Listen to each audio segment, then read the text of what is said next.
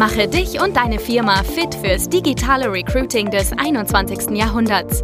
Schluss mit Post and Pray auf Jobbörsen oder Direct Search auf LinkedIn und Co. Nikolas Kreienkamp zeigt dir, wie du ab sofort viel schneller qualifizierte Kandidaten praktisch auf Knopfdruck gewinnst und deinen Umsatz mit Performance Recruiting drastisch steigerst. Als ich kürzlich im Gespräch war mit einem großen Retail-Fashion-Unternehmen, da war ich echt kurz schockiert und habe mir gedacht, krass, das ist ja wirklich wie ein Fass ohne Boden. Und da helfen auch nicht allein Algorithmen dabei, dir jetzt neue Mitarbeiter zu gewinnen, sondern ähm, wenn du eben nicht Mitarbeiter halten kannst, dann bringt das Ganze eben keinen Effekt. Und dann ist eben genau dieses Thema der Fall. Das ist ein Fass ohne Boden. Du wirst die ganze Zeit neue Leute finden, aber die werden dann auch entsprechend nach wenigen Monaten wieder gehen. Und das hat mich echt überrascht. Bei einem sehr großen, bekannten Unternehmen hätte ich jetzt eine so hohe Fluktuation gar nicht erwartet, dass natürlich im Einzelhandel eine normale Fluktuation natürlich ist, die so bei 30 Prozent aufwärts liegt. Das war mir klar, aber eben nicht in dem Fall. Und ja, woran liegt das überhaupt, dass generell Unternehmen auch Schwierigkeiten haben, Mitarbeiter zu halten? Da gibt es im Wesentlichen vier allgemeine Faktoren, die da eben eine große Rolle spielen und die eben auch wichtig sind zu wissen.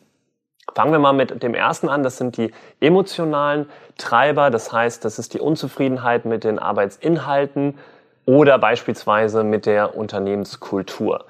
Dann gibt's natürlich da noch hingegen die rationalen Treiber. Und das sind dann eben Faktoren wie dass man eben unzufrieden ist mit der Vergütung, mit dem Gehalt oder mit den Entwicklungsperspektiven oder eben auch entsprechend generell mit der weiteren Karriere, die man im Unternehmen anstreben kann. Dann gibt es die persönlichen Treiber, die natürlich auch mal vorkommen sollen, die zum Beispiel die Freundin, der Freund zieht um oder sind persönliche Sachen, die eben aufkommen und dann fällt zum Beispiel ein Umzug an das können natürlich auch mal Gründe sein. Und dann gibt es noch die externen Einflussfaktoren, wie zum Beispiel eine, ähm, die Konjunktur. Wenn die besonders gut ist, wenn es sehr viele Jobangebote auf dem Markt gibt, dann kann es natürlich auch vorkommen, dass die Bereitschaft ist, höher äh, zu wechseln. Wenn wir natürlich eine hohe Arbeitslosigkeit haben, also das Gegenteil, dass wir eher eine schlechte Konjunktur haben, dann sind Leute in der Regel eher nicht so schnell bereit, ihren Job zu wechseln. Und das sind so ein paar wesentliche Treiber eben, warum Leute generell nicht beim Unternehmen bleiben.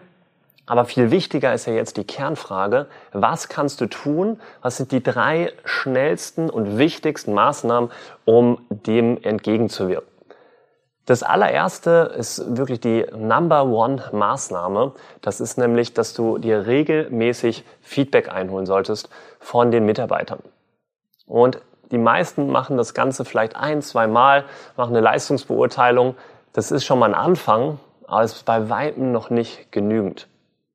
Wir machen das bei uns zum Beispiel so, dass wir wirklich regelmäßig einmal im Monat ein Feedbackgespräch unter vier Augen, auch in ruhiger, guter Atmosphäre führen und da eben einmal den Monat Revue passieren lassen, dann auch entsprechend smart messen, was eben umgesetzt wurde nach dem letzten Feedbackgespräch, so dass man das Ganze auch genauestens dann ja prüfen kann. Gleichzeitig gibt das auch entsprechend eine gewisse Wertschätzung an die Mitarbeitenden und man interessiert sich auch für das Wohl der Mitarbeitenden, weil man eben entsprechend regelmäßig das Ganze reflektiert gemeinsam und natürlich auch von dem Team selber sehr gutes Feedback erhält. Somit ist das ein schönes Geben und Nehmen. Und das fördert extrem die Mitarbeitermotivation und auch die Leistungsbereitschaft. Also das würde ich dir wirklich empfehlen. Unser Kernwert dabei ist auch 100% ehrlich. Also sei in den Feedbackgesprächen, macht kein Wischiwaschi, sondern sei da wirklich mega offen, transparent und ehrlich.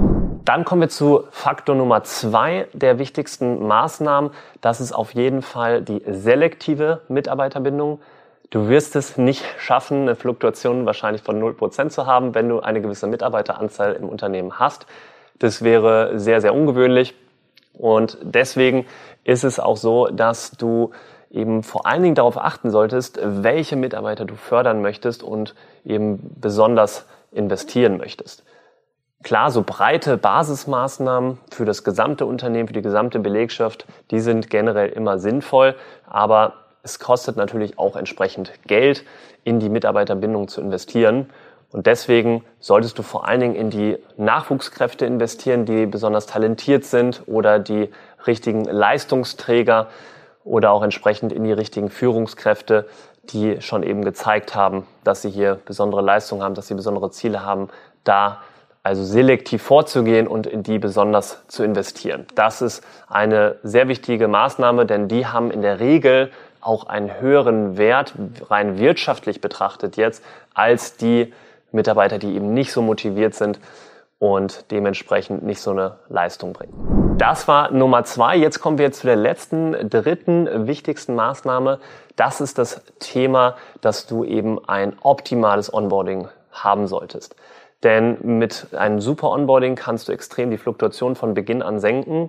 Es gibt ein sehr krasses Zitat, was mich selber wirklich überrascht hat. 39 Prozent aller Arbeitnehmer verlassen das Unternehmen bereits wieder in den ersten 90 Tagen. Finde ich super schnell. Und dann ist auch noch daran anschließend das Interessante dabei, dass 80 Prozent aller, die eben dann kündigen in den 90 Tagen, bereits den Entschluss am ersten oder nach dem ersten Arbeitstag gefasst haben.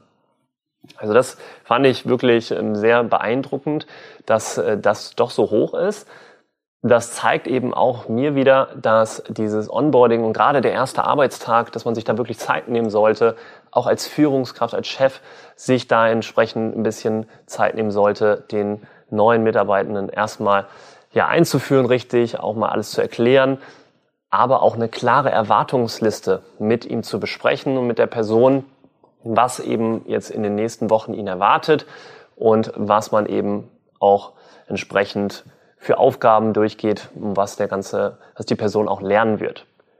Gleichzeitig ist dazu auch ein Onboarding-Wiki super essentiell, weil du möchtest natürlich nicht deine ganze Zeit alle, sage ich mal, zwei Wochen, wenn du einen neuen Mitarbeiter onboardest, nur eben damit verschwenden, dass du tagelang die Mitarbeiter onboarden musst und das manuell persönlich und immer wieder das Gleiche sagst, sondern das Ganze kannst du natürlich auch digital einmal aufzeichnen und dann ein online auf einer Plattform zur Verfügung stellen, so dass die neuen Leute direkt alles auf einen Blick eben sehen können, was wichtig ist zu wissen in den ersten Tagen, was eben sie erwartet und wo sie was finden können, damit sie eigenständig werden und das von Beginn an sehr schnell, damit sie natürlich auch eben sofort nach ein, zwei Monaten mit ihrer Rolle eben starten können und ihre Verantwortung übernehmen können.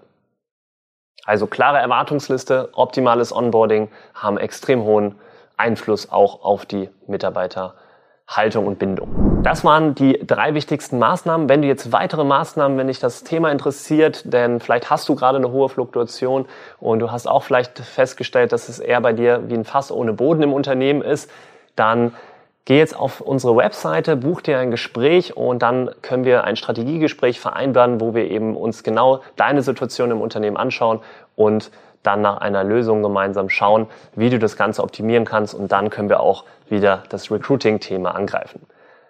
Ich hoffe, dir hat die Folge gefallen. Lass gerne noch ein Abo hier und dann freue ich mich auf die nächste Folge mit dir.